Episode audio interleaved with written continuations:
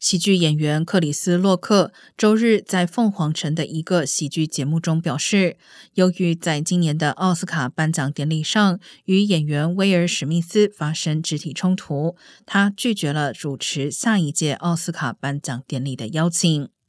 在今年三月的奥斯卡颁奖典礼上，洛克开了一个关于史密斯妻子杰达头发的轻蔑玩笑。